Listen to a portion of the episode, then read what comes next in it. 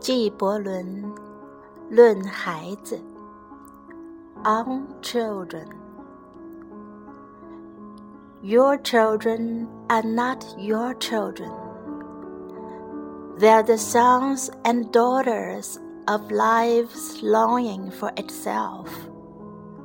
They come through you, but not from you. And though they are with you, yet they belong not to you. You may give them your love, but not your thoughts, for they have their own thoughts.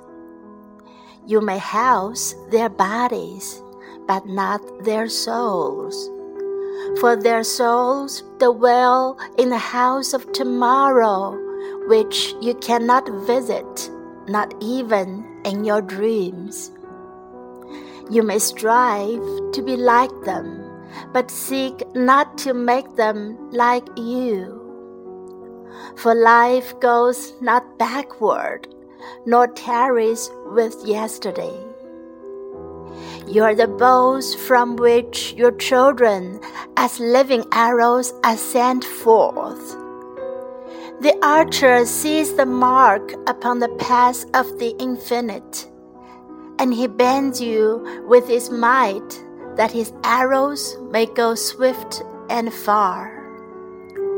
Let your bending in the archer's hand be for gladness, for even as he loves the arrow that flies, so he loves also the bow that is stable.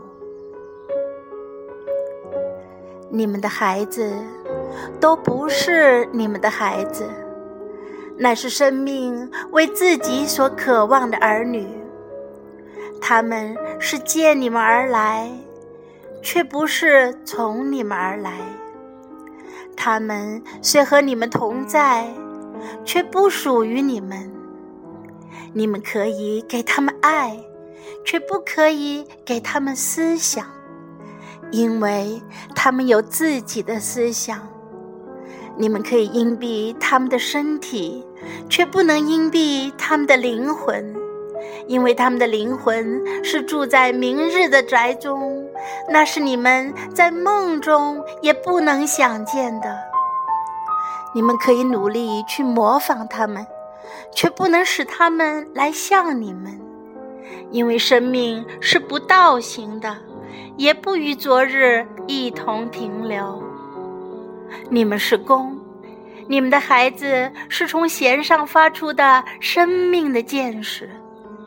那射者在无穷之间看定了目标，也用神力将你们引满，使他的箭矢迅速而遥远地射了出去，让你们在射者手中的弯曲成为喜乐吧，因为他爱那飞出的箭。